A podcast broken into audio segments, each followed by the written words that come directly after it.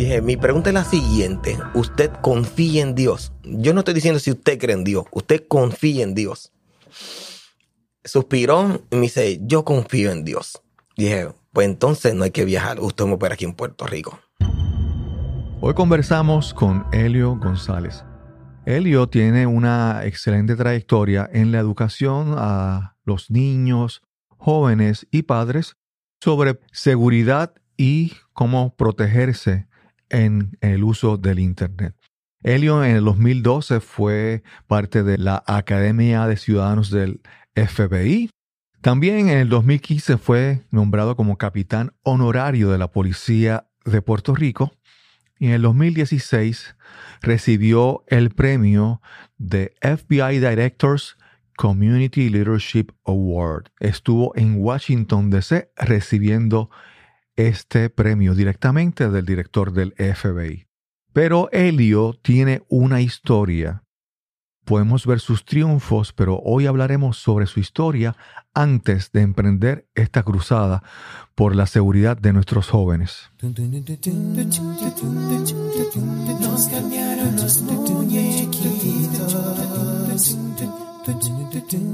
Mi nombre es Cristóbal Colón. Soy un comunicador, un bloguero, un podcaster. Y eso es, nos cambiaron los muñequitos, porque lo único constante en la vida es el cambio. Bienvenidos a Nos cambiaron los muñequitos.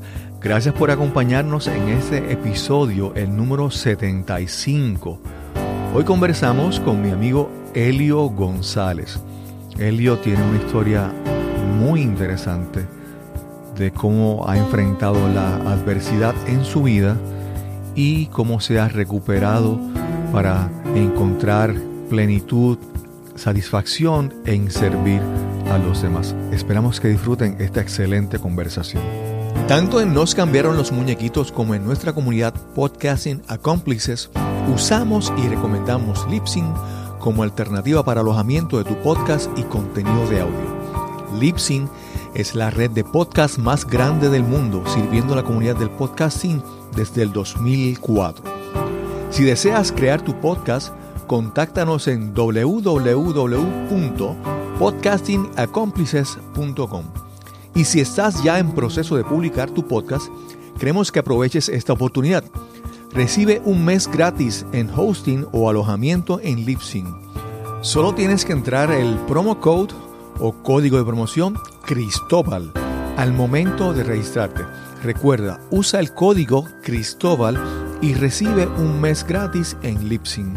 Y ahora continuamos con nuestra conversación para este episodio de Nos cambiaron los muñequitos. Hoy tenemos la oportunidad de conversar con una persona que hace tiempo eh, conozco, pero a veces, no sé, se me había olvidado la historia tan espectacular que él tiene y decidí finalmente invitarlo. Hoy estamos aquí con Helio González. Saludos, Helio, ¿cómo estás? Saludos, Cristóbal. Todo bien, gracias a Dios. Sí. Hay, un, hay, un, hay un actor en, en España que sale en, en series de televisión que se llama Helio González. Ah, mira, ya pues ya. Sí, cada vez que veo en un canal que se llama Antena 3, dan la serie esta Aquí no hay quien viva, una serie famosísima, súper exitosa, y sale Helio González. Ah, eso lo voy a buscar para verlo. Helio, a Helio lo conocí a través de, como mucha gente que ha pasado por este podcast, eh, lo conocí a través de Toastmasters. Y, y, usted se preguntará, pero ¿por qué? ¿Cuál es la casualidad? Bueno, pues entonces va a ver. Si usted no ha intentado, nunca ha probado lo que es Toastmasters, pues no sabe lo que se está perdiendo. La oportunidad de aprender, de aprender sobre comunicación efectiva, liderazgo y compartir con mucha gente, eh, se consigue ahí. Y ahí conocí a, a Helio, a Helio, y en una ocasión tuve que hacer un proyecto especial donde hacía, donde tenía que hacer una simulación de entregar un premio y escogí la, la, a, Helio y tuve que hacer una investigación de las cosas que él había hecho. y ahí me di cuenta de la historia de Helio.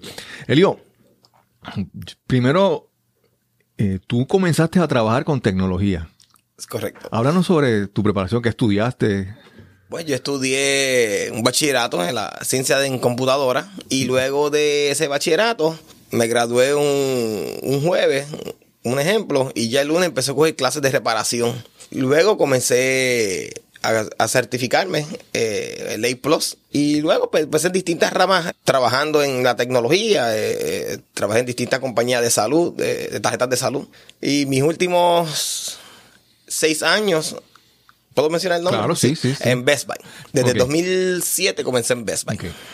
Pero entonces, ¿qué ocurrió en tu vida que tuviste que salir de Best Buy? O, tu cambio, pues más que de Best Buy, fue de tu cambio en, tu profesión en general. Háblanos sobre eso.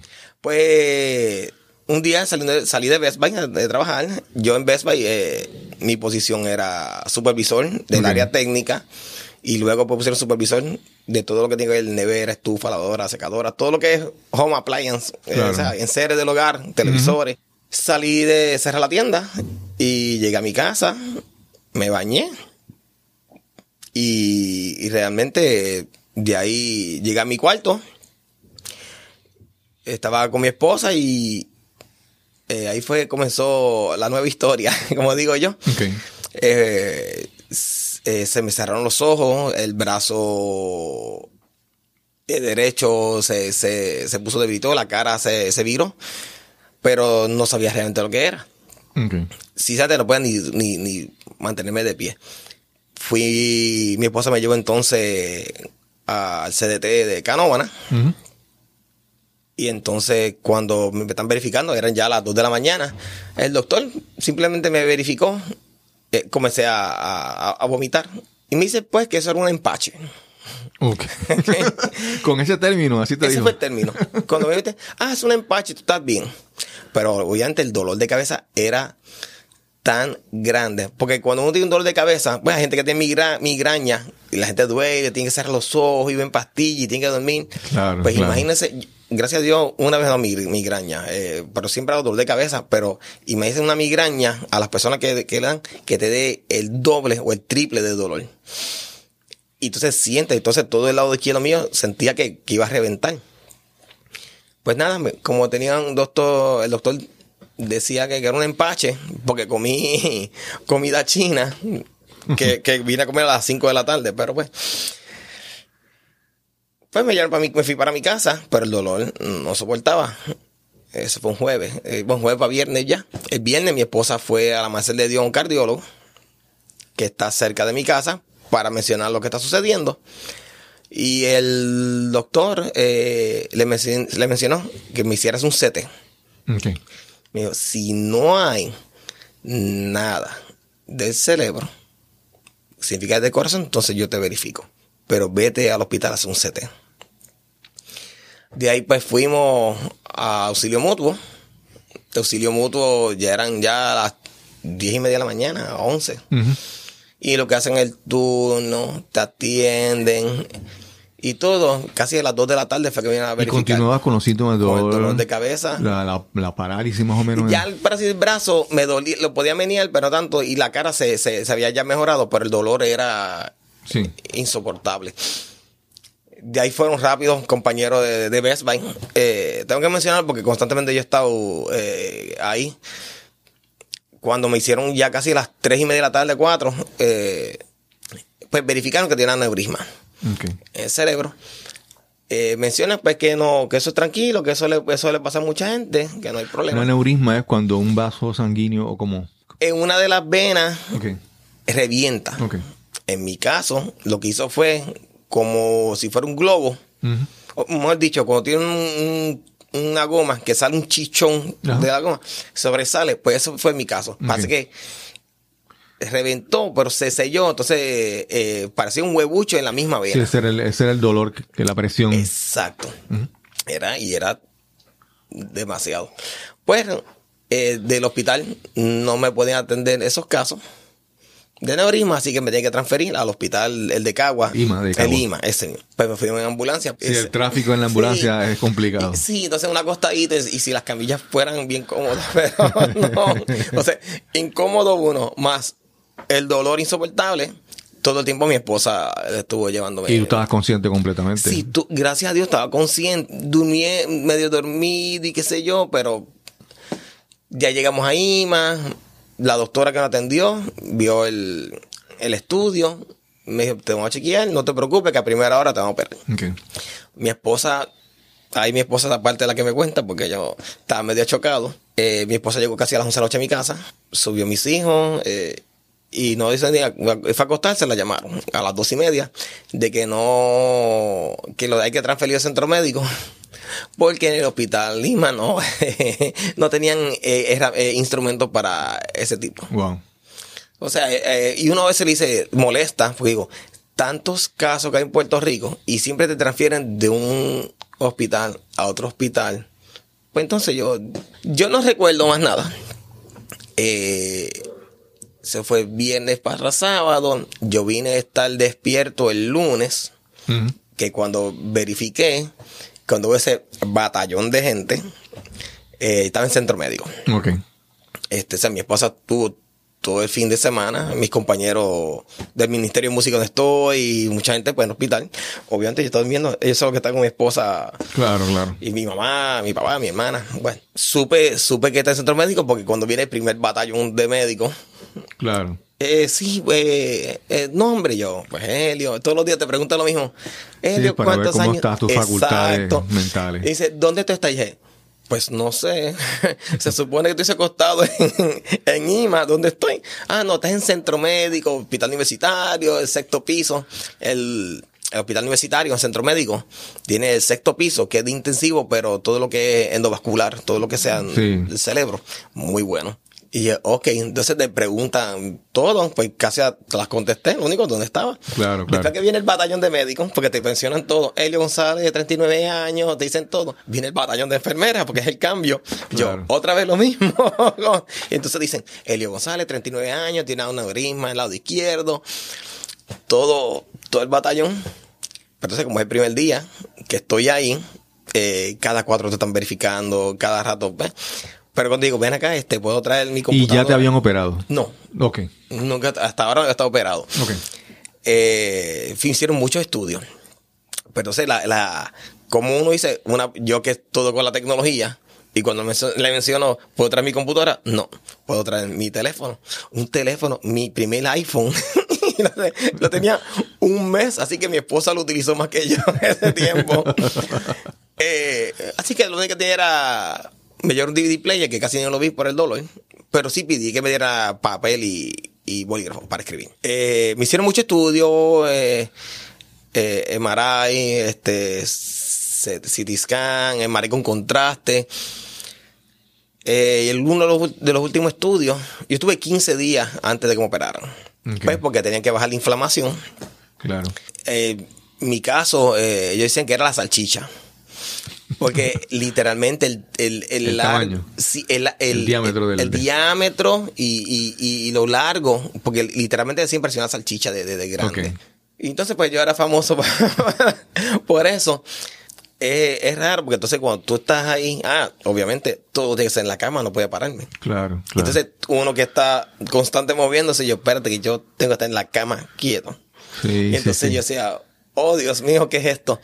Y, y, y, lo más que me encantaba, una de las cosas era, ah, que tenías que bañar en la cama. O sea, tú no te puedes bañar. Te bañas, te enfermer, tienes que bañarte y yo. y son cosas que uno dice, no, a mí no me va a hacer esto. No, no es que, es que estás en la cama, Claro, si no te claro. van a amarrar ahí. Sí, sí, sí, sí. A mí me encanta una enfermera un día, yo veo que ella empieza a bañarme y empieza a cantar y yo digo, enfermera, este, restregue sin, sin, sin miedo. Dice, ay, que yo todavía estoy en nursery, no hay enfermera, faltó una y me la movieron para acá. Y, por, y entonces ya está acostumbrado a bañar a los bebés, entonces ya ha cantado a los bebés y qué sé yo. Son anécdotas que de verdad yo... Ya lo, en uno de los días me dio un rash una de las pastillas. Pues obviamente va el dermatólogo, te hacen un, eh, una prueba, te con un cantito de la piel. Sí, sí. Eh, fueron, fueron un montón de doctores que fueron allí eh, y todos los días iban al mismo batallón. Eh, me dieron unas pastillas, creo que Ambien era, una para dormir. Ah. Pues porque me daban, me daban pastillas para el dolor, me daban pastillas para dormir. Y entonces cuando uno está con un viaje, digo yo, Claro. yo le decía a la enfermera, enfermera, hay un party aquí fuera. Y dice, "Un- una fiesta. Y yo, si yo oigo música tecno y música ahí, yo, yo, mira el viaje que uno estaba ahí con los medicamentos. Y decía, ah, no, no, eso, eso es- sí, para estar pasando por ahí. Nada, sabía que estaba en un viaje, pues obviamente. Claro, yo- claro, claro. Luego, el último estudio que me hicieron se llama un angiograma. Ese Ok. sí me, me, me, me recuerdo. Y el angiograma, por lo en mi caso, me tienen que amarrar la cabeza. Me tiene que amarrar las manos, tipo como una cruz. Claro. Y, lo, y entonces los pies, pero entonces te abren por el muslo para la arteria y te mandan una, una camarita finitita y te echa un tinte para el cerebro, Ok. para ver cuán exacto y cuán complejo es eh, el, el tipo de aneurisma que yo tenía. Pues, y entonces yo digo, Dios mío, cuán grave esto, porque ya van tantos días Claro, claro. y entonces medicamento y era para bajar la inflamación, así lo grande que era. Y cuando ven ese estudio último, en mayo 30, me acuerdo, fue miércoles. Entonces el doctor, el que me, porque todo el batallón, pues entonces uno que es el que está, que es el doctor, El, líder del equipo. sí, eh, doctor Caleb Feliciano, que en conjunto el jefe de ese departamento de neurocirugía es el nuestro secretario de salud. Pues entonces se, se- se va a hablar conmigo, va con otro doctor, sé que es un mexicano, eso me acuerdo. Y, y me dice, Helio, tenemos un problema. Pues entonces no hay nadie, estaba yo, porque las visitas, para colmo, las visitas en aquel entonces son 30 minutos a la- a do- al mediodía y 30 minutos a las 6 de la tarde. O sea que si van 30 personas visitar, estabas en intensivo. sí. Ok. Pues cuando digo, pues doctor, ¿cuál es el problema? Porque si es por dinero, si el plan no me cubre, pues entonces no se preocupe, pues mi papá, mi papá pues comerciante y, y si no buscamos el dinero, no, no, el problema no es dinero. A- Aquí lo de menos es dinero. Entonces me explica de que yo soy uno de cada cuatro personas en los Estados Unidos. O sea que el tipo de aneurisma que yo tenía en Puerto Rico tengo que ser el primero. Wow. Y me dice, tenemos dos opciones. O te operamos en Texas. Yo voy contigo al hospital allá en Texas. Viajamos los dos. Y dos, tres más personas vamos para allá. Te operan allá. O te operamos aquí en centro médico. Entonces, tomar una decisión tan... Y pues le pregunto, ¿y, y cuándo tengo que contestar? Y me dice, ahora. O sea, Wow. tengo ese dolor, tengo, eh, o sea, eh, ya eran, ya, ya eran 13 días sin verse mis hijos. Yo no quería ver a Y, y mis te explicaban por qué, cuál era la ventaja o, o la diferencia en que fuera en Texas o que fuera acá en Puerto no- Rico. en el hospital de Texas, tiene, en un hospital tiene especialistas dedicados a ese tipo de, de condición. Y como era tan grande el tipo de aneurisma, entonces, pues, obviamente, y cuando son hospitales especialistas y que, tienen claro. más, pues ellos lo utilizan allá. Pues entonces, una, una, una pregunta tan difícil en, en este sentido. Y yo pues, dice, Dios mío, pensarlo ahora, entonces, ¿qué hago? ¿Qué puedo hacer? Eh, pues entonces dije, mire, doctor, yo le contesto, pero usted primero conteste una pregunta. Y pues dígame, yo no sé si usted cree en Dios, si usted cree en Alá, si usted cree en Buda, eh, y todo lo, ¿verdad? Que mencionan por ahí nombres para no mencionarlo. Dije, mi pregunta es la siguiente. ¿Usted confía en Dios? Yo no estoy diciendo si usted cree en Dios. Usted confía en Dios. Y me encanta porque el otro doctor que estaba con él, El mexicano. sí, me dice, bueno, yo tengo la contestación, pero como es a él, nos vemos. Se- cerró la cortina y se fue. El doctor, o sea, yo sé que por su condición, por su, por su trabajo, por su profesión, Claro. no quiere eh, decirle, decir ni promesa, ni decir. Pero tuvo que pensar. Este, se sentó en la orilla de la cama, agarró por la pierna, suspiró y me dice, yo confío en Dios. Dije, pues entonces no hay que viajar, usted me opera aquí en Puerto Rico. Parece cuando a un niño tú le das un- un- una paleta y está emocionado por, por ese... Esa es la emoción y la alegría que él tenía. O sea, y dije, si voy a morir en Texas aquí, pues, pues, bien, este, obviamente lloré. Claro. O sea, lloré, este, mi esposa, mi mamá, que por qué no le dijeron primero, y dije, pero yo estoy despierto. Y yo, pues, Claro, se toma la supone. decisión. Me, Exacto. me encanta porque tú eres enfermera. Tranquilo, Helio, tú vas a estar todo bien. Este, no te preocupes, no estés llorando. Y yo, yo, claro, pero el que estoy acostado soy yo. A cambiar. Eh, es fuerte. eh, pero sí, en esos días no quise, no quise este que mis hijos fueran a visitar. Eh, mi, mi, mi nena tenía cuatro años y mi hijo tenía eh, siete años. Ok. siete años y, y no, yo decía, si es de Dios, yo voy a estar de pie, ellos me van a ver vivo. Que mi hijo, por lo menos en esos días, como tantos días, ya él pensaba de que está muerto y no querían decírselo. Wow. O sea, era, la- era el más fuerte para él. Pues entonces eh, fue 30, el 31 fue jueves, entonces me hicieron este electrocardiograma. Dios mío, cuántos estudios me hicieron para estar todo bien.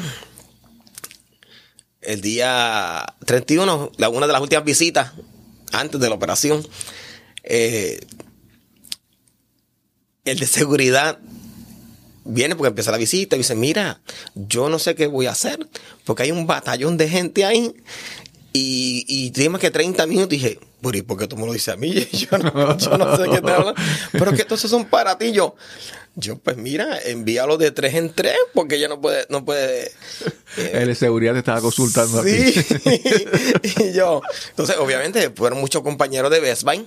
Sí. O sea, buena compañía, buenos compañeros. Ahí donde están las buenas y están las malas ahí. Fueron, bueno, válgame, entonces fueron de tres en tres. Yo sé que muchos tal vez van a visitarte porque personas, pues, porque él ha despedido algo así. Eh, Estamos en las manos de Dios y, y, y, y yo siempre desde el primer día, desde que me desmayé en mi casa, la única frase que dije, Dios mío, mis hijos. Yo no le pedí salud, da- dame más vida, dame, no. Mi, mi prioridad eran mis hijos. Cuatro años mi hija, Siete. siete mi hijo. Eh, yo lo he disfrutado Claro. porque trabajando tanto. Y sí, los días libres que uno compartía, pero eh, no. Y entonces uno dice, no, para eso están los abuelos. Y yo siempre he dicho, los abuelos están para engreír a los nietos.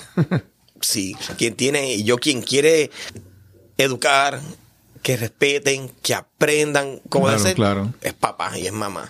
Sí, yo, yo siempre pienso que, que, que esa- uno busca siempre dejar un legado en la vida y el, un legado principal es la crianza de un hijo, es esos valores que tú le dejas a tus hijos y ver que ellos siguen con ese legado tuyo. Sí, entonces pues, ya los sobrinos, pues yo, yo lo, yo lo, cuando hay que eh, algo, pero lo demás yo lo, yo lo, yo lo tongoneo todavía. Claro, claro. Que los criaron, que mi hermana y los de, y los de mi cuñado, que son los de mi, los de mi esposa, los sobrinos, yo también los tongoneo y lo, Claro.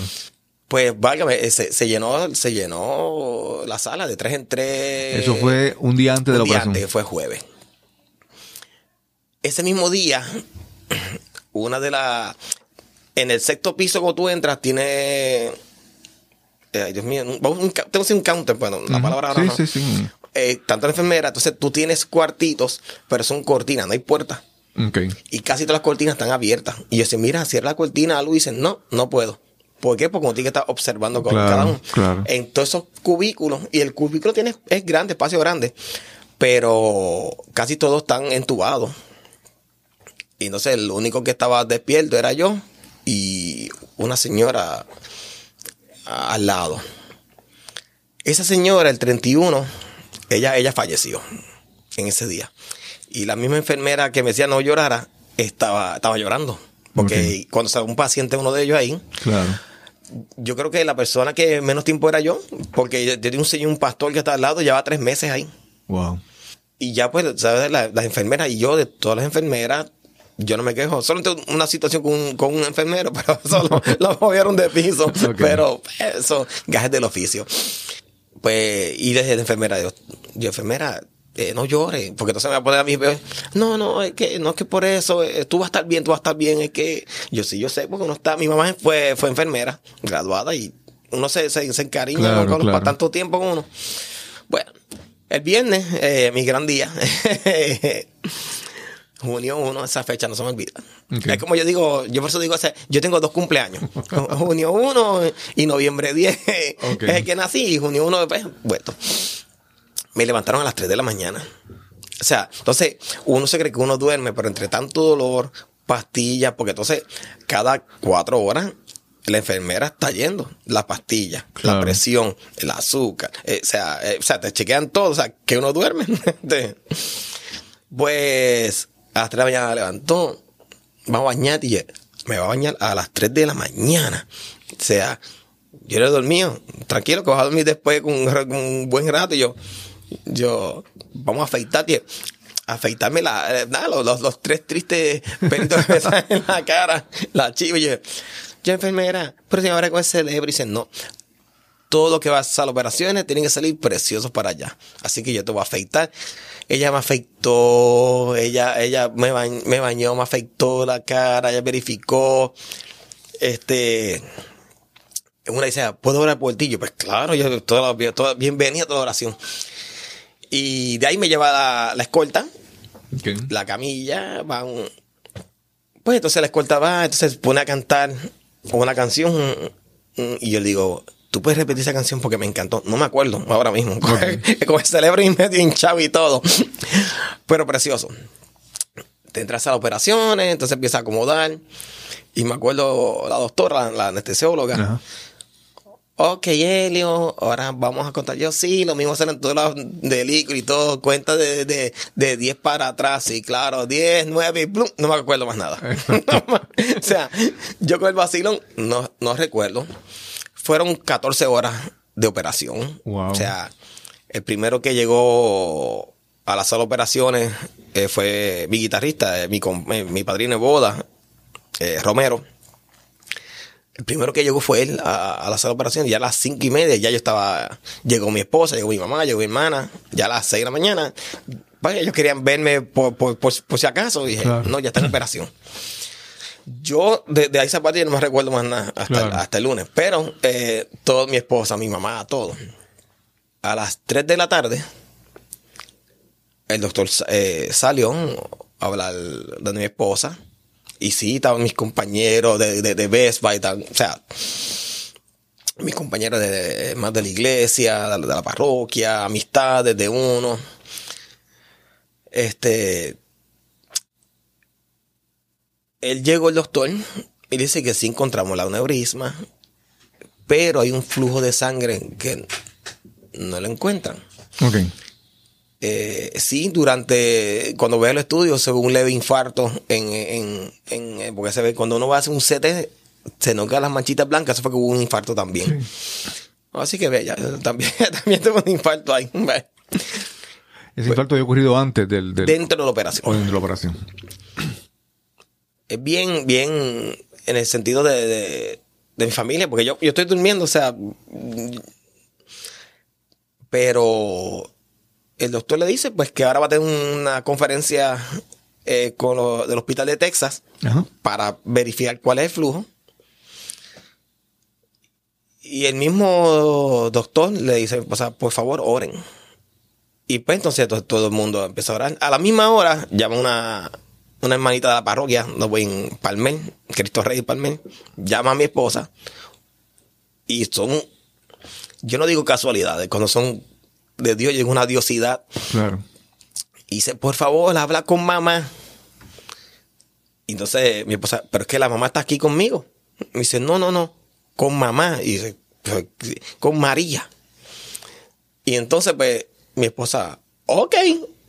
Pues obviamente, eh, empezó a orar, a hacer el Santo Rosario. Pues, pues, para los que somos católicos, no, no voy a decir que estamos adorando a la Virgen, estamos, es un respeto, pero estamos, si uno busca la forma más sencilla de explicar, cuando un hijo quiere, cuando un hijo le pide algo a papá, papá es no. Cuando tú vas a una mamá, ¿qué viene mamá? Bendito, dale permiso. Ay, bendito, pero tú vas, tú vas a, bendito, darle una oportunidad al nene. Las mamás son las que siempre buscan la manera para que papá pues está bien.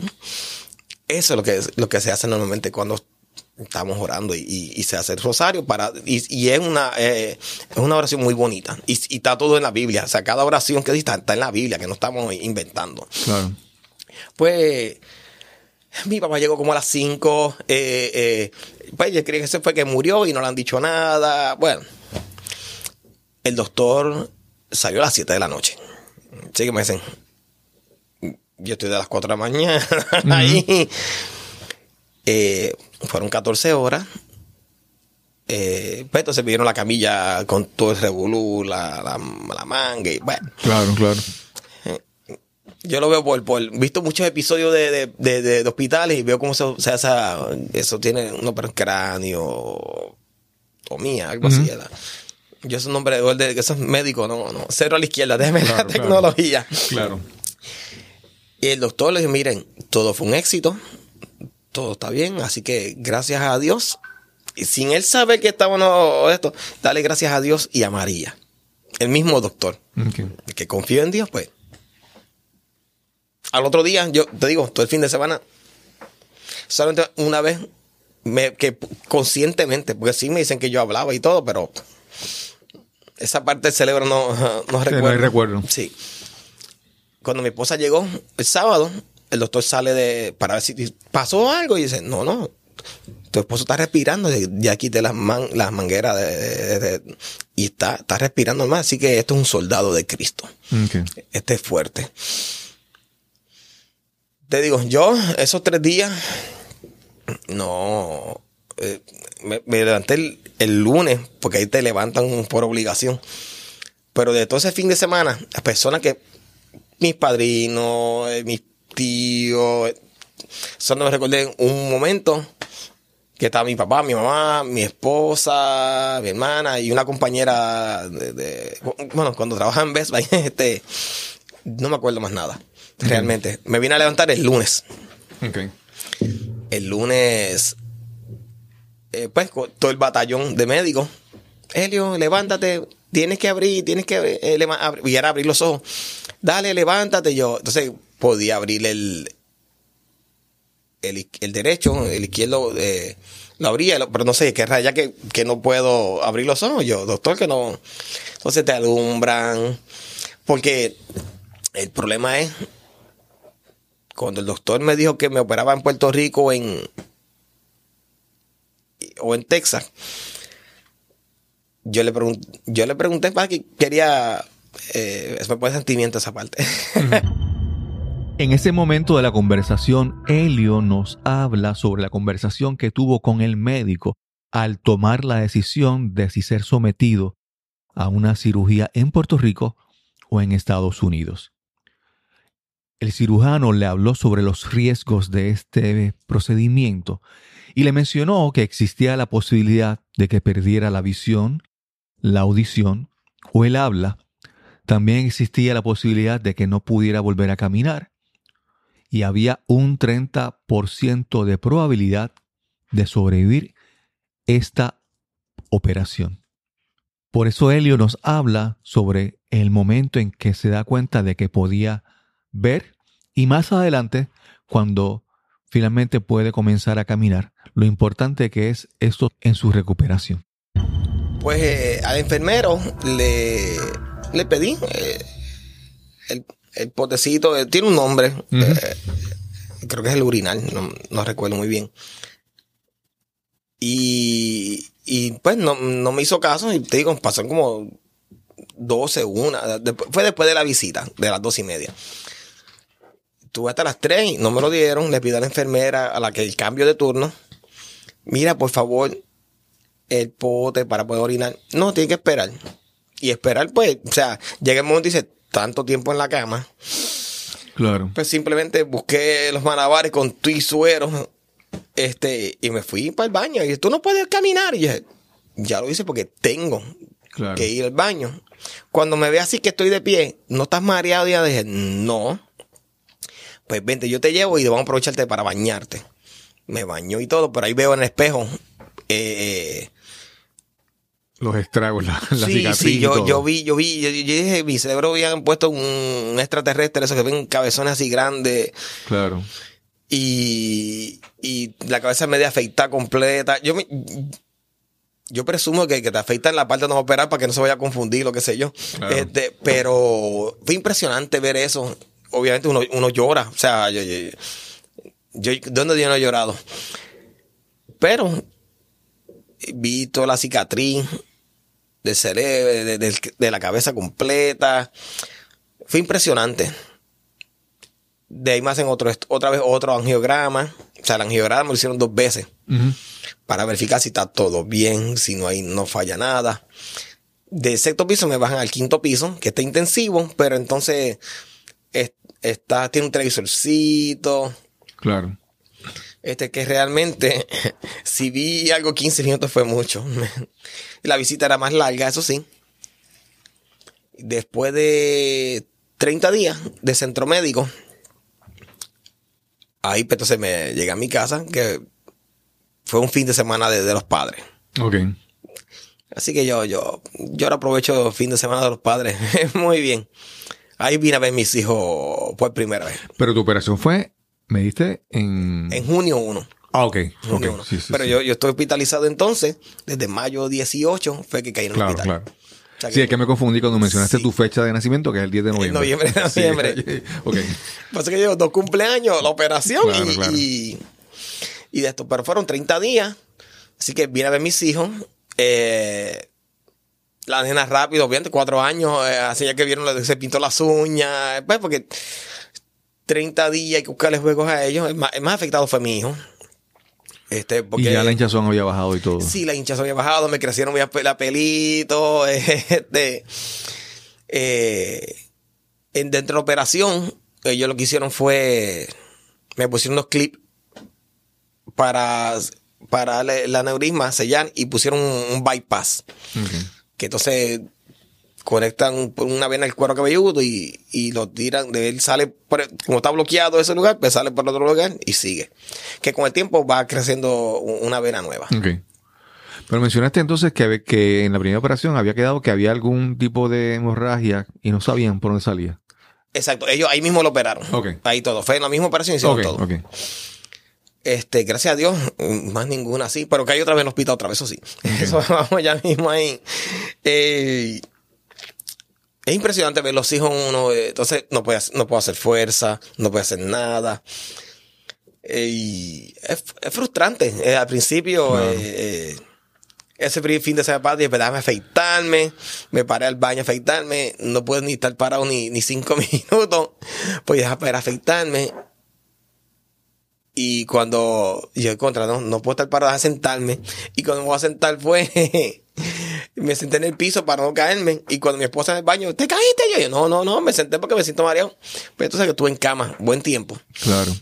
en mi casa. O sea que mi hermana me, me recortaba, obviamente. La máquina casi toda la cabeza, excepto al ladito donde me operaron, que tiene que suavecito. No, hoy en día no me puedo operar con, con, tiene que ser con tijera.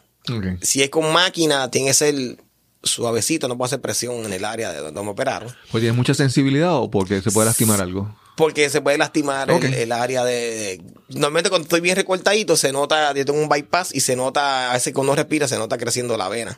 Que para mí fue frustrante ver, ver eso la primera vez. Claro. Entonces, yo me, tú uno mira el espejo, bajando el hinchazón, viendo la cicatriz, viendo eh, eh, y la vena esa que está. Entonces, Dios mío, no la- no estás latiendo hoy, ¿qué pasó? Estoy bien. Claro. Es frustrante. Eh, tuve 30 terapias físicas de todo el cuerpo.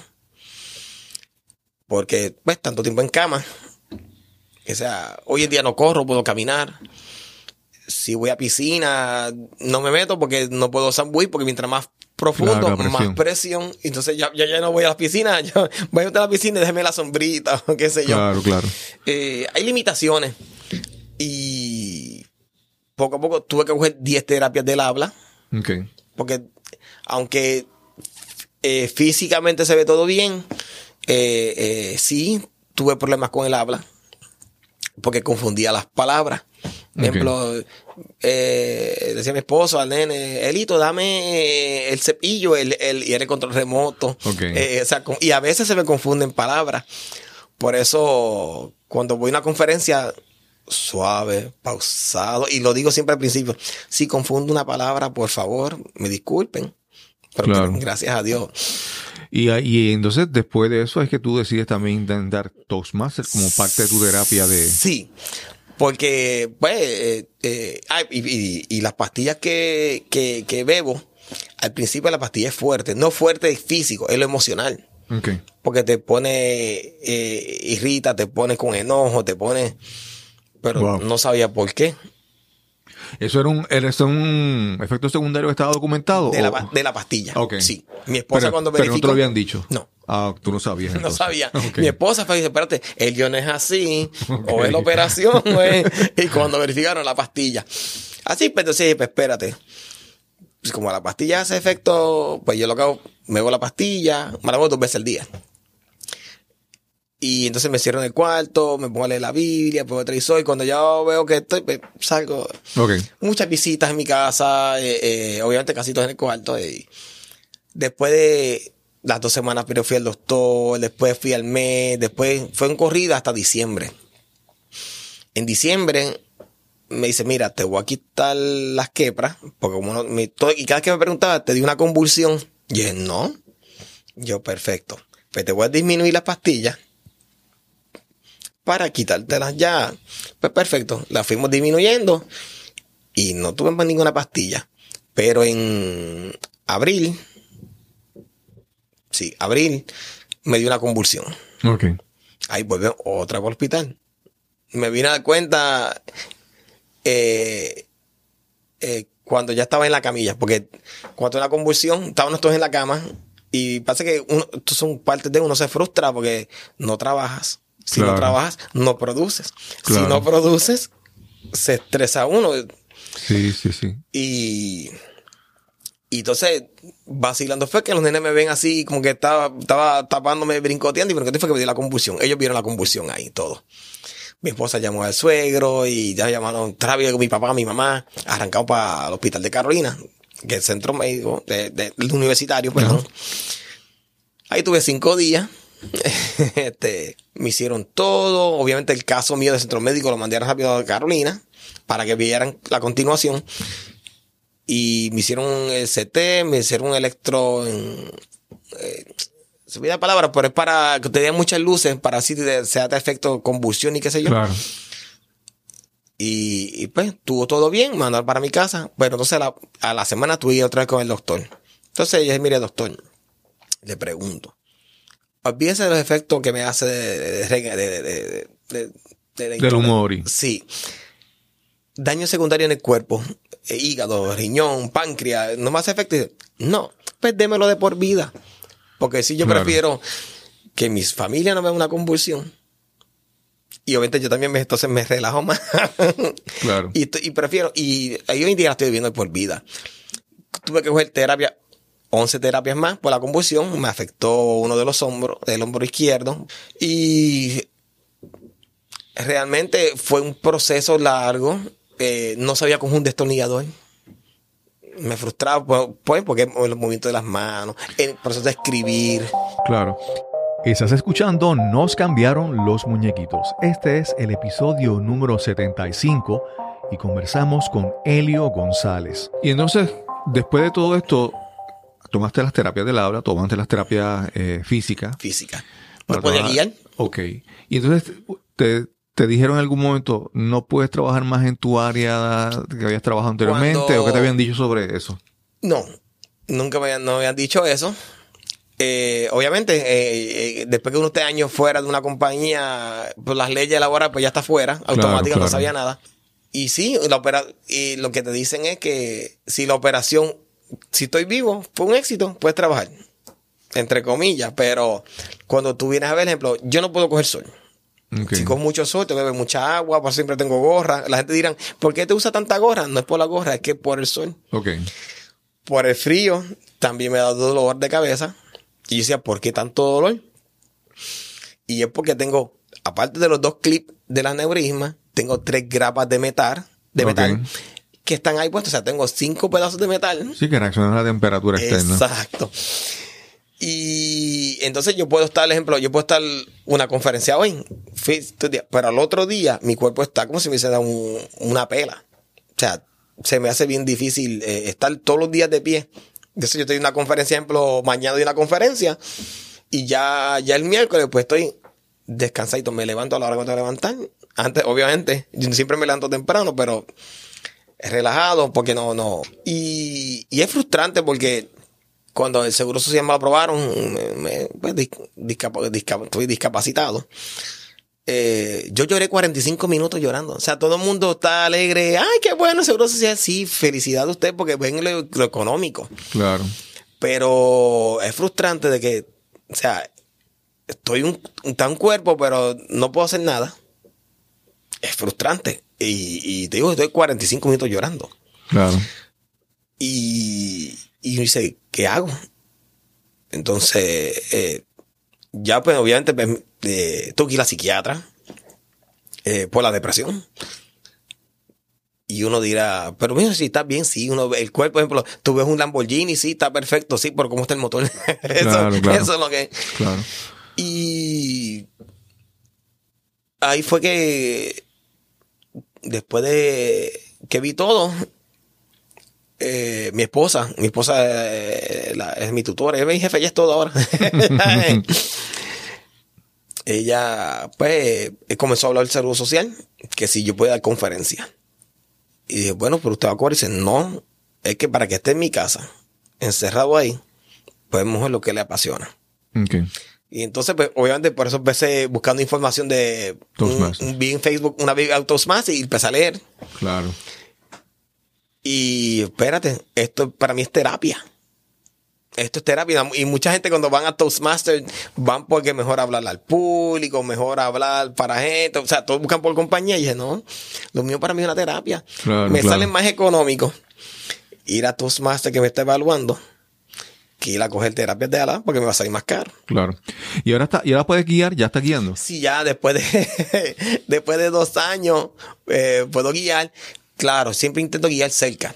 Claro. Este, cuando hay lugares lejos, eh, siempre voy, este, que alguien me acompañe sí. para evitar eso. Vamos ahora a esta segunda etapa de tu vida. que, que tú dices que es como una terapia, pero te ha traído, primero, muchos beneficios a tu audiencia. ha impactado, ha, ha alcanzado a, a mucha gente con tus conferencias y para ti también ha tenido un gran beneficio. Ha sido reconocido por esa labor. Tú fuiste eh, reconocido por la, el FBI Sí. la Oficina Federal de Investigaciones, eh, por los talleres que, que tú das. Eh, ¿Qué otra, qué otra, habías recibido otra? Sí, tengo, tengo, ya tengo de la- ya tengo de las tres. De la policía de Puerto Rico, me pusieron capitán honorífico, pues debido a las charlas, a las conferencias. Ese fue el primero. El segundo fue el del FBI en el 2015.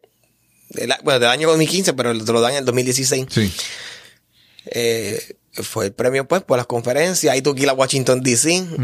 Eh, dije, bueno, fíjate, dije, viaje gratis, hotel gratis, y me da un premio. Y, yo, pues, y todo, yo siempre digo que, que todo esto, pues, gracias a Dios y todo, todo para él, toda la gloria para él, este, pues, tengo vida, tengo salud, y para que estos niños estén, estén abusados o estén maltratados por tanta la tecnología.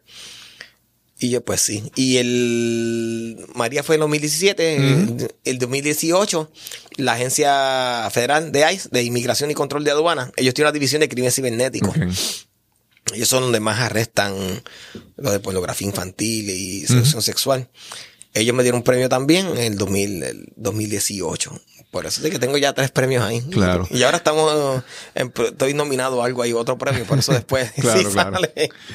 Entonces tu esposa decide preguntar si puedes dar las conferencias. Correcto. Y entonces, ¿cómo surge, cómo se cuaja todo este proyecto de, de las, de tus conferencias? Pues antes de, eh, antes de la operación, ya yo había empezado a dar las conferencias en, En la tienda, Buy. en Best Buy. Porque, y fue lo mismo. O sea, Best Buy no tenía ese, eh, ese, ese proyecto para hacerlo. Y fue simplemente que eh, mientras montaban la primera tienda que fue en Atorrey, vi el periódico tirado y estaban en, en el área de descanso. Y yo pues miro y veo un artículo sobre unos ma- un matrimonio eh, que hacía producción de pornografía infantil Wow. en Guaynabo. Y cuando veo ese, y entonces leo el caso y veo todo. Y voy primero a mi jefe inmediato y le dice, le digo, mira, ¿qué podemos hacer? O sea, una compañía que vendemos tecnología y cómo podemos. Claro. Y me, me mira y dice, pues habla con el gerente. o sea, pues voy donde el gerente. Muy bueno. Me escuchó.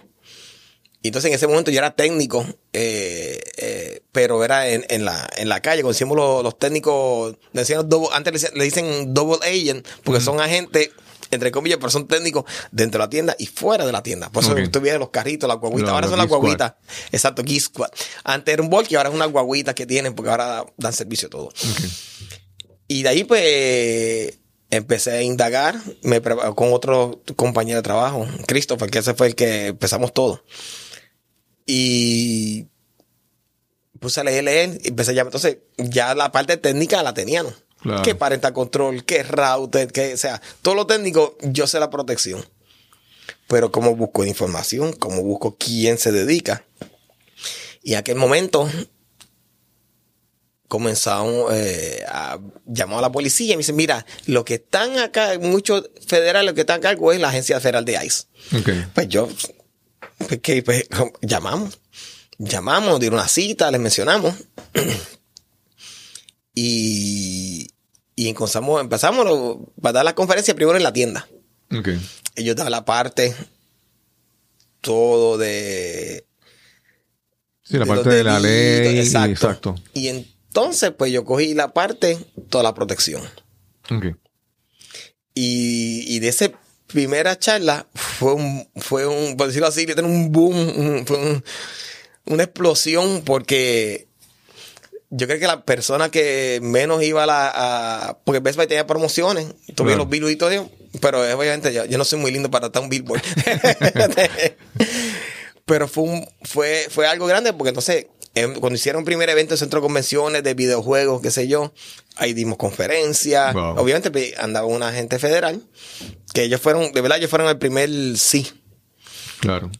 Y, y, llegó el, y llegó el momento de que era tanta las conferencias que dice, pues mira, vamos a enseñarte las partes de los temas y entonces Tú lo sigues eh, dando. tú, tú ves siguiendo y las que podemos estamos y las que podemos y, y empezamos y fueron muchas escuelas y, y entonces fueron por por tuvieron así esos temas hasta hasta, pues, hasta el día hasta el día que, que salí de, de caí para el hospital eh, fuerte porque a veces ellos daban una conferencia salía a la conferencia llegaba a la tienda pues tenía que hacer mis labores ahí también Claro.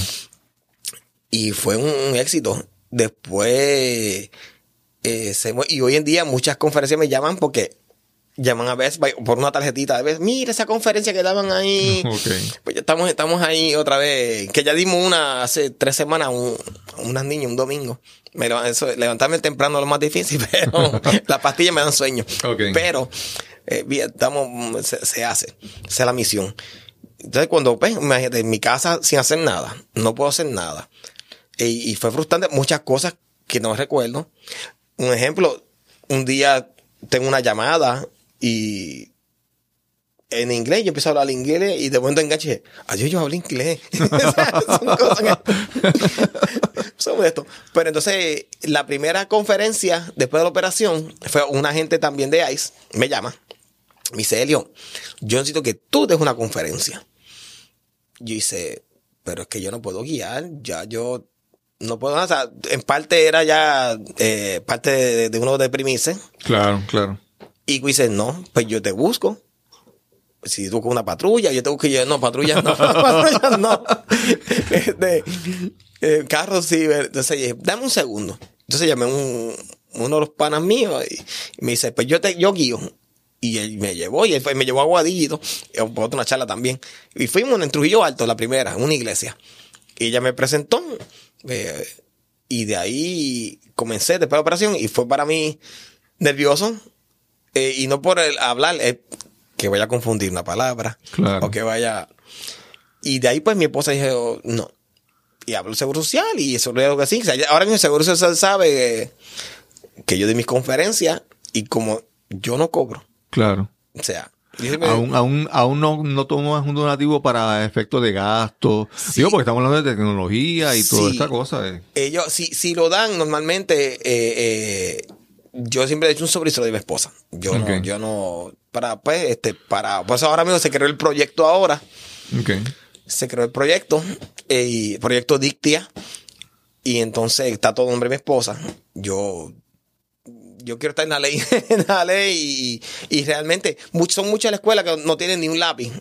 Muchas escuelas que yo voy a conferencias y, lamentablemente todo es en el comedor. Claro. Porque, si no, en esa escuela mismo tú tienes que llevar el proyector, tienes que llevar la computadora. bocina, y entonces todo eso cuesta. Y todo cuesta y todo se daña. Ahora mismo estoy sin la- reloj porque se me dañó el reloj, el, el Apple Watch. Eh, eh, la computadora, la Mac se me dañó, pero estoy ahora problema grave porque no tengo Mac, lo que tengo es un iPad. Entonces, con Keynote es un éxito. Y es que yo hago, por ejemplo, los videos. Pues yo tengo que grabar los videos en un DVR, el DVR lo paso a un DVD, el DVD lo convierto en MP4, MP4 me envío por email Sí. por- o por los Dropbox, lo bajo al iPad, el iPad. Claro, o sea, claro. es difícil para, para hacerlo.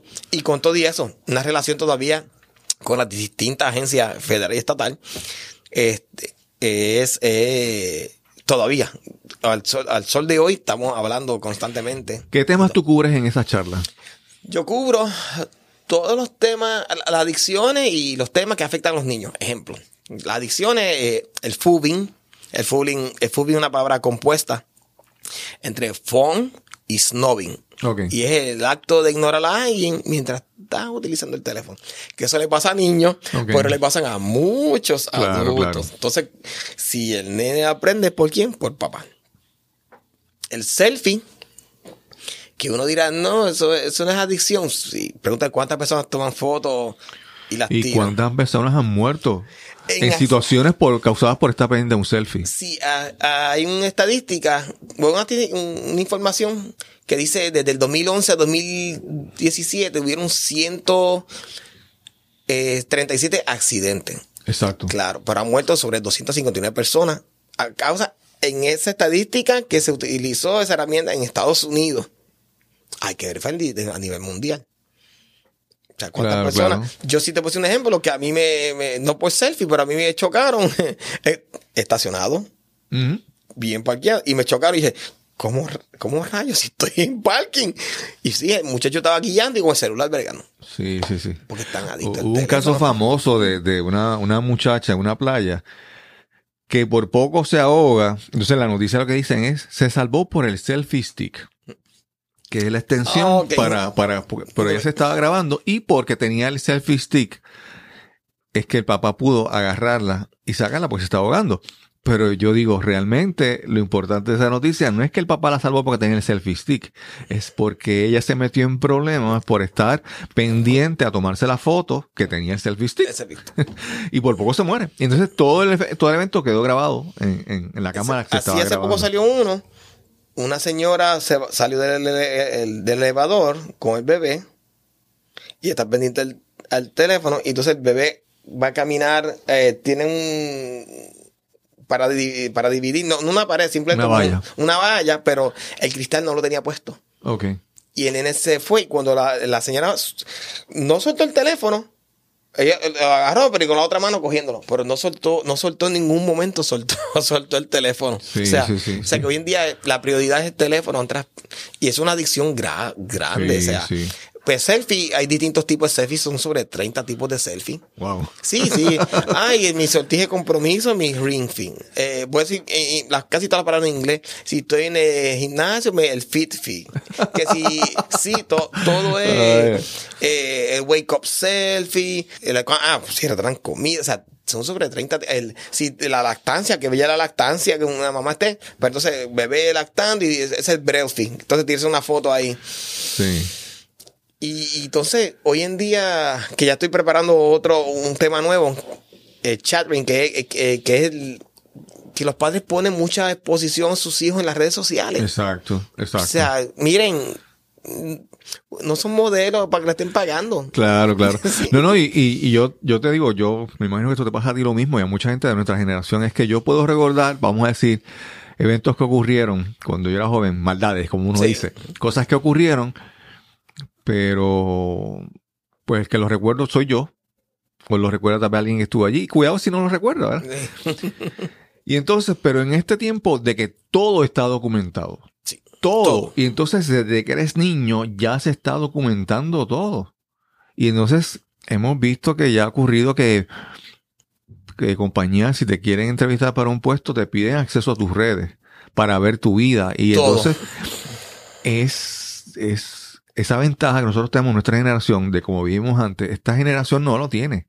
Está viviendo una vida pública y muchas veces es voluntario. Lo- los papás, de, esa- es, es- sin darse cuenta, lo están, es una decisión que están haciendo. Y ellos pueden tomar la decisión de no hacerlo. Y ha pasado así. Yo fui a una conferencia. ah, fue una iglesia. Sí, fue una iglesia. Y una persona tiene una compañía. Y entonces contrataba a las personas, pero su celular no podía estar eh, detrás porque eran como un, call- una- un call center. Ajá. Pero el teléfono no puede estar ahí. Tiene que estar afuera. Exacto. Y el muchacho renunció porque no puede estar sin su teléfono. O sea, tú sabes que tú renuncias a un trabajo porque necesitas tu, tu celular. Claro, claro. Y, eh, y, y, y pasa, o sea, y a veces yo, a veces yo, a veces mismo yo voy y visito distintas Best Buy y un día fui uno y yo, mira, estoy buscando un Blu-ray. Ah, sí, y con el celular y yo, yo, yo decirle dos o tres, yo, eso es mi trabajo. Cuando termina, cuando vienen los viejos, eh, yo, mira, este era el supervisor de aquí, yo, ah, ah, yo, yo, tranquilo, yo no sé, pero si yo soy cliente, yo me quejo. Claro. Porque tu prioridad es el teléfono, no el cliente. Claro, claro. Así mismo Así es. que, entonces, yo siempre tranquilo, ya sabes que para la próxima, te- si te regañan, no, no fui yo.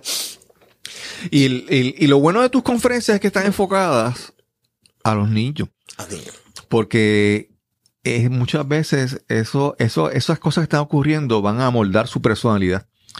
Todo. Y entonces es bien importante que desde que ellos están de- en desarrollo, tú le estés prestando atención, ¿verdad? Es, es correcto. Y entonces, y, y eso mencionamos las adicciones. Cuando vamos a los delitos, el sexting, que en Puerto Rico no hay leyes estatales. Ok. Entonces ya el sexting, son, son niñas que toman fotos desnudas y las envían. En, en Puerto Rico hay muchas escuelas que lo hacen. Pasa que, Digo, esas escuelas que ocurre en las escuelas, no es que, la- no es que Sí. lo hacen en las escuelas. eh, sí, no, la mía, la- un, ejemplo, una, una- me llamó una escuela, eh, no, no voy a mencionar el nombre ni nada, de una charla de hoy para mañana. Y yo, mira, que se me hace difícil. Claro. Y- pero por favor, y yo, pues mira, está bien. Pero entonces no a tu hora, a mi hora. Perfecto. Y, y cuando veo, veo un- una chica eh, con novio ya, sexto grado, obviamente, niña de 12 años, pues su cuerpo no era de 12. Claro. Y el niño, el novio, el chico tenía 12 años, pero su cuerpo era como de 10, o sea. Y cuando empezamos a, a dialogar, ya ella tenía siete novios, y entonces los mismos novios estaban allí, y entonces, y cuando era una de las personas que se tomaba fotos en los baños, de ropa interior o desnuda, enviaba la foto, y la enviaba a todo el grupo de, del estudiante, la enviaban. Entonces, por eso tenía tantos novios. Claro. Eso, ese es el, el- el problema que hay.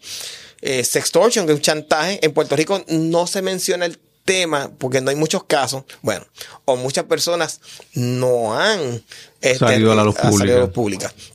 Eh, y entonces lo más grave, eh, la pornografía infantil, el grooming, el, el internet grooming y cyberbullying. ¿Qué es Internet Grooming? El internet grooming es cuando un adulto, que realmente es la seducción sexual, pero Ok. entonces eh, tú buscas, hoy en día, tú buscas un, cualquier niño o niña de la escuela, te tienen mil amigos en Facebook o en Instagram, pero ellos no saben si esa persona es cierto o no. Entonces, pues yo digo, y yo le, le explico un ejemplo. Ya, pues mira, pongo que yo soy el ofensor y tú eres la próxima víctima y yo no voy a hablar contigo, yo hablo con otra persona para hacer tu información. Y entonces Claro. crean una, crean una cuenta en una red nueva social, otra foto, otro nombre. Entonces, si la nena tiene 13, pues entonces, pues yo veo que tengo 15. Y todo lo que gana la confianza de la niña, porque después que le dé la confianza, la va a enamorar. Y después que le enamora, Claro. Que dice, ah, pues vamos a encontrarnos. Y ahí es donde viene, cuando va a ver eh, la persona adulta. Hay muchos adultos. Entonces, hablamos del Internet Grooming y entonces esta, esta, esta, esta práctica de que estos adultos crean una, una personalidad y engañan a los niños. Sí, eh, eh, yo digo, se disfrazan.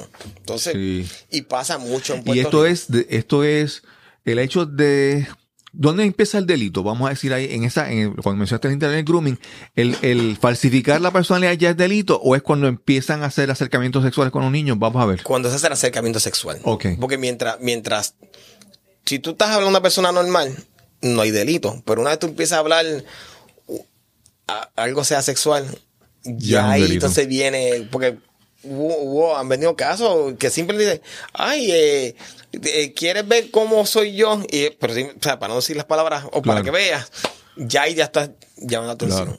Pero la- la- el asunto no es que llegue a ese punto.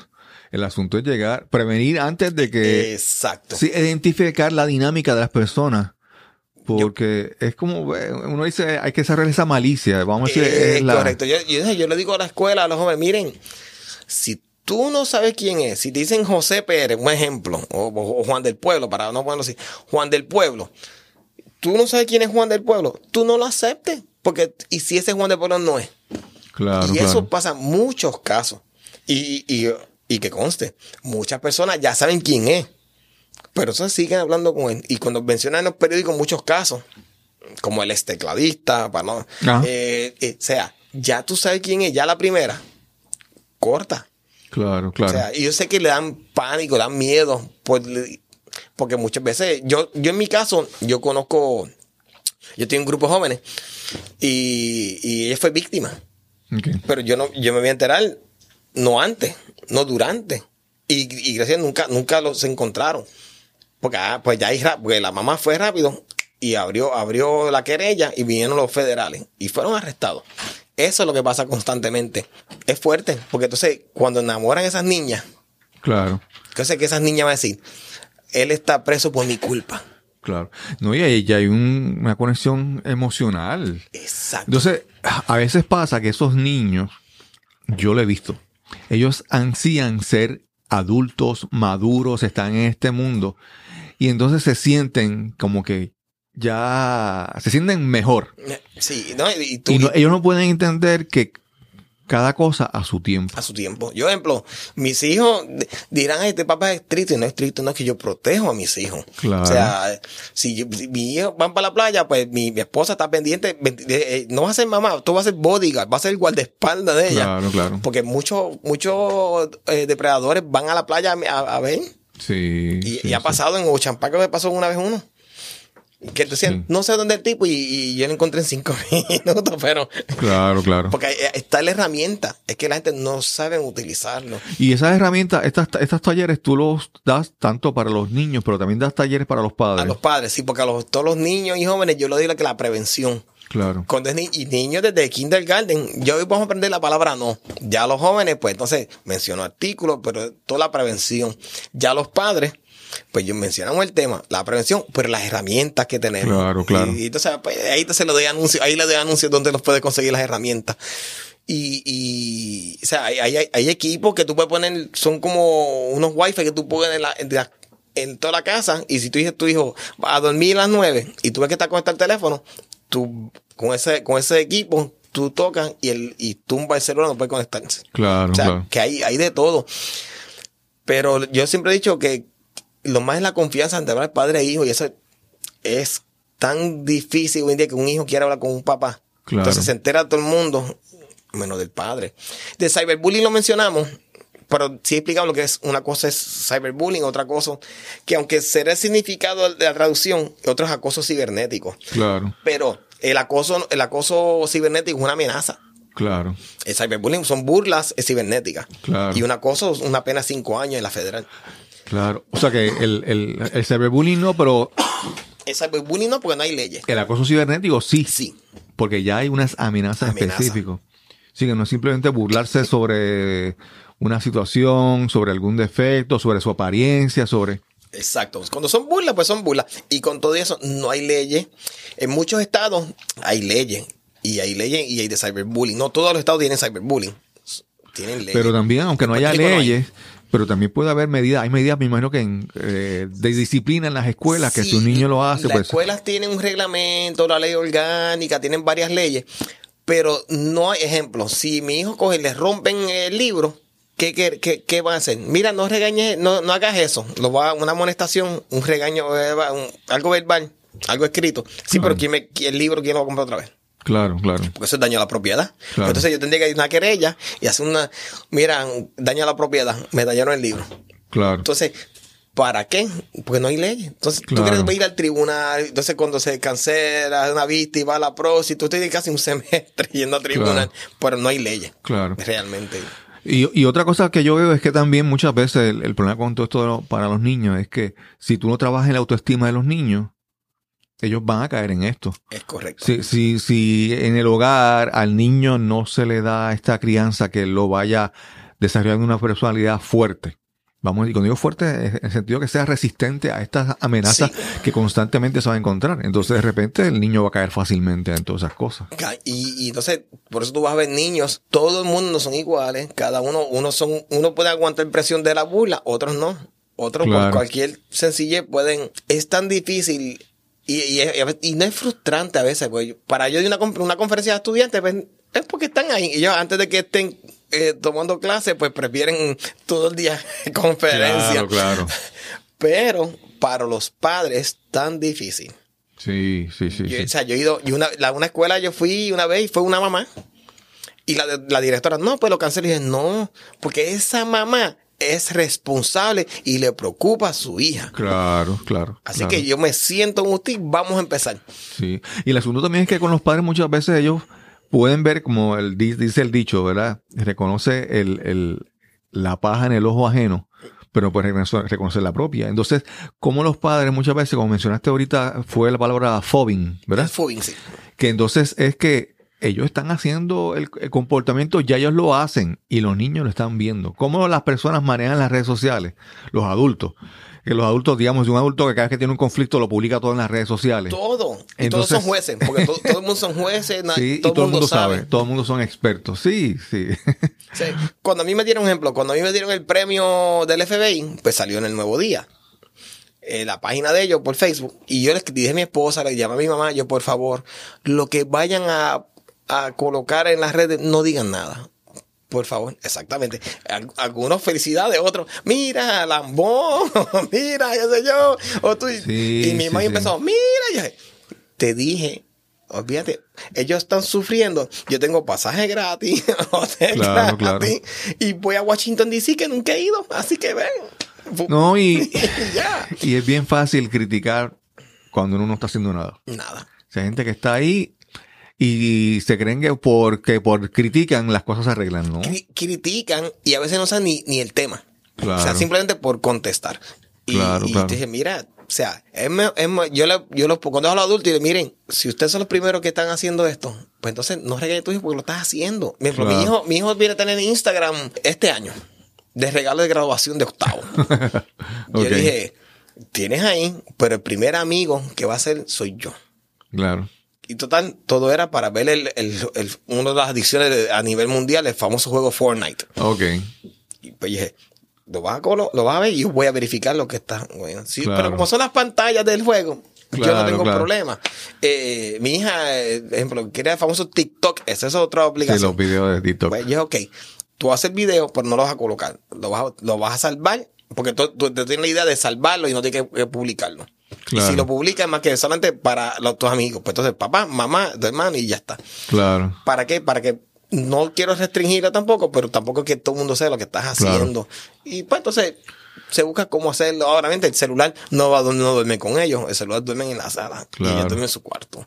Eso, son reglas. Elio, tendríamos, de aquí habría tela para cortar, hacer mucho, mucho material. Pero yo creo que es más importante que la gente sepa que tú eres un recurso y que tus charlas están y que, la, y que las aprovechen. Si las personas, ¿dónde te pueden conseguir para conseguir más información sobre tus conferencias y talleres? Ok, eh, Facebook eh, pueden buscar el proyecto Dictia, D-I-K-T-Y-A. ¿Qué significa Dictia? Dictia es una palabra griega y en español significa redes. Ok. Porque si digo proyectos redes, eh, creo que hay otros que sean proyectos redes y la gente se cree que para pescar y no. Pues, claro, claro. Entonces, siempre que uno para comercializarlo, tú pones un nombre de pues, proyecto Dictia, si no, tengo teléfono eh, 787-531-5501, esa es mi esposa. Si no contesten, dejen el mensaje. Si no el mío, 787 463-6761. Y esos talleres están disponibles tanto para escuelas como para organizaciones cívicas, niños escucha, también eh, iglesias. Iglesia. Y todo. Sí, porque cuando si es iglesia, ellos dicen, ¿quiere que diga qué dice en la Biblia? Sí, pues yo incluyo la Biblia. Si por una escuela, pues no se puede en la Biblia, pues entonces, pues que dice Albert Einstein, que dice todo ¿Tienes alguna experiencia, alguna anécdota que tú dices que, que, que tú hayas visto el resultado de tus talleres, que tú dices, wow, que te, te llevó, te, te trajo beneficio, satisfacción a ti? Sí, eh, hay, hay una escuela que cuando doy, eh, doy el tema, la primera fue que, me impactó. Es verdad que, parte triste en el sentido que explotaron casos. Pero, eh, ejemplo, me di la conferencia y todo, y no sé, las estudiantes fueron al trabajo social. Ok. Mira, está pasando esto. Ya tumbar, pero qué bueno que gracias, gracias a Dios fue justo a tiempo antes que fuera peor. Claro. Y tú dices, lo logré. A veces, eh, y yo como yo digo, miren, yo no quiero que digan, eh, esta escuela fue, fue atacada por un ofensor sexual o fue por pornografía infantil. No, yo quiero que esta escuela se vean premios. Porque Claro. las cosas malas salen en todos los periódicos. Pero las cosas positivas es tan difícil, pero yo prefiero que sean las positivas que Claro, las claro. negativas. Y, y de verdad, y eso sería lo bueno. Pero sí, hay casos que, que, que ha pasado de que la trabajo social justo a tiempo lo dicen. Y, y, y lo bonito de esto es que uno dirá, pues, yo lo escucho una vez y no lo escucho más nada. No, es que constantemente vienen casos nuevos. Claro, claro. Casos- yo voy a una escuela que todos los años me invitan dos y tres veces al año en esa misma escuela. Y al año que viene y otras dos y tres veces. ¿Por qué? Porque ha, ha funcionado. No, Y se ve el compromiso de la escuela para Sí, reconocer eso. Y, es, y, es- y uno dice, wow. Qué que, bueno, Uno, se, qué bueno. se- uno dice, día, ahora mismo yo tengo agenda, septiembre está lleno. Bueno, octubre- conseguir esta entrevista fue como que vamos a ver cuándo hay espacio en tu agenda para hacer esta entrevista. Sí, y no, no, y, y créeme, que, y esto ha sido, uno dice, ¿qué promoción yo? No, es que de un trabajo social se lo envía a otro, y entonces se Claro, lo envía claro. a otro, y yo, mira, y, y ha sido así. Pero de verdad es, es fructífero eh, ver el- el- el- la labor que se hace, y, y, y de verdad, eso, lo importante es que, que estos casos estén disminuyendo. Claro, claro.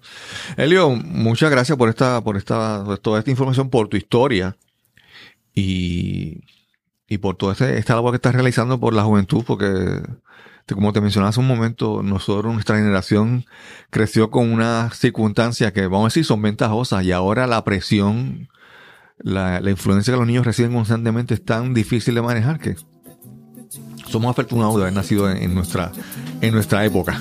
Un millón de gracias, gracias a ti, de verdad, y, y estamos, ¿verdad? Todo por, por- como yo digo, todo por los niños que podamos eh, eh, orientarlo y servir para eso. Muchas gracias, Helio. Gracias, de Cristóbal. Y nos encontraremos en el próximo episodio de Nos cambiaron los muñequitos. Hasta la próxima. Esperamos que esta conversación haya sido de gran utilidad para ti, como ha sido así para mí, de gran, de gran inspiración, de gran motivación. Agradecemos a Helio por compartir su historia con nosotros, porque de esto se trata este podcast de buscar inspiración, buscar ejemplo en la historia de otras personas que ya han caminado los caminos que posiblemente deseamos recorrer. Si te gustó este episodio, compártelo en las redes sociales. Y si deseas dejarnos algún comentario, me puedes escribir a info arroba info y sin más que añadir, nos encontraremos entonces en el próximo episodio de Nos cambiaron los muñequitos. Hasta la próxima. Este episodio es producido usando el programa Hindenburg Journalist Pro. La música son las canciones Almost Please y Dreamer de Kevin MacLeod de Incompetech.com, licenciado bajo Creative Commons por atribución 3.0. Encuentras más información en las notas de este episodio.